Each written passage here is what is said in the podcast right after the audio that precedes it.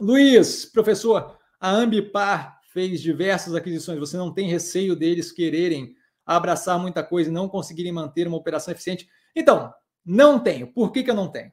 Acho ótima pergunta, tá? Alguns fatores, tá? Primeiro, assim, ó, volto a reforçar. A gente trabalha, opera, pensa com base em, em evidência empírica, certo? Quando eu entro no IPO, com base no que eles fizeram até o momento, e eles tinham feito aquisições, eu acho que até comento isso no vídeo da IPO, que tinham sido bem sucedidos, mas a gente não tinha visto esse ciclo agressivo de, de, de, de, de aquisições, certo?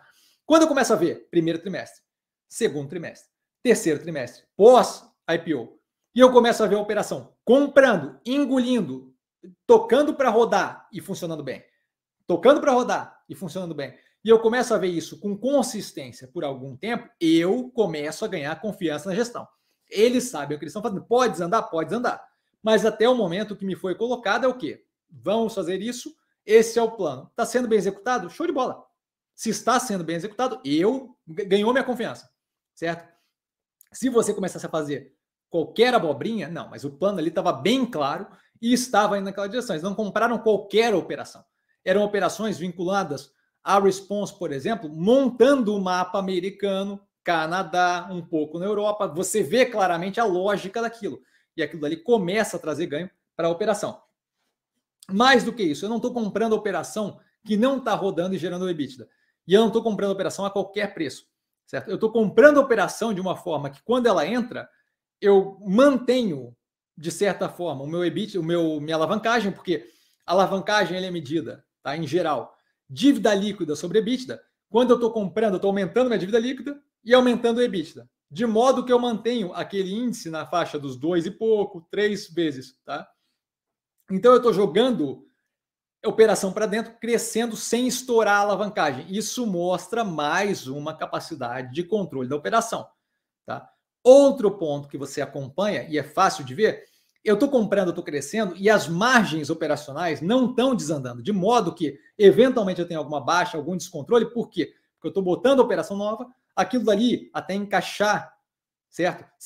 Começa alguém a morar com você, até você ganhar o ritmo de como é que cada um funciona e começar a funcionar como se fosse daquele jeito sempre, leva-se um tempo. Então, leva um tempo para acoplar duas operações. Uma vez acoplada, aquele nível de operacional deveria subir e, se tivesse energia, subir um pouco mais do que era antes, para ambas. A média deveria ser maior. De modo que é isso que eu vejo acontecendo.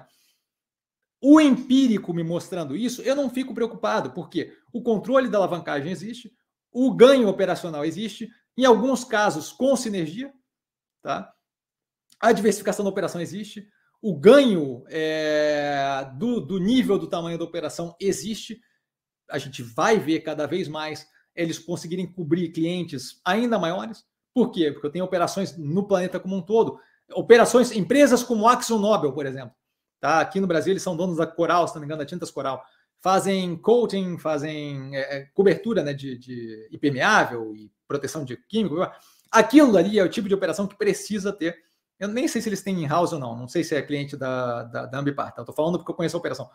É, é, uma operação que claramente vai ter acidente de derramamento químico, incêndio, eventualmente. A operação é global. A operação é holandesa, mas tem tudo quanto é lugar do planeta. Tá? Trabalha com Fórmula 1 e por aí vai. Tá?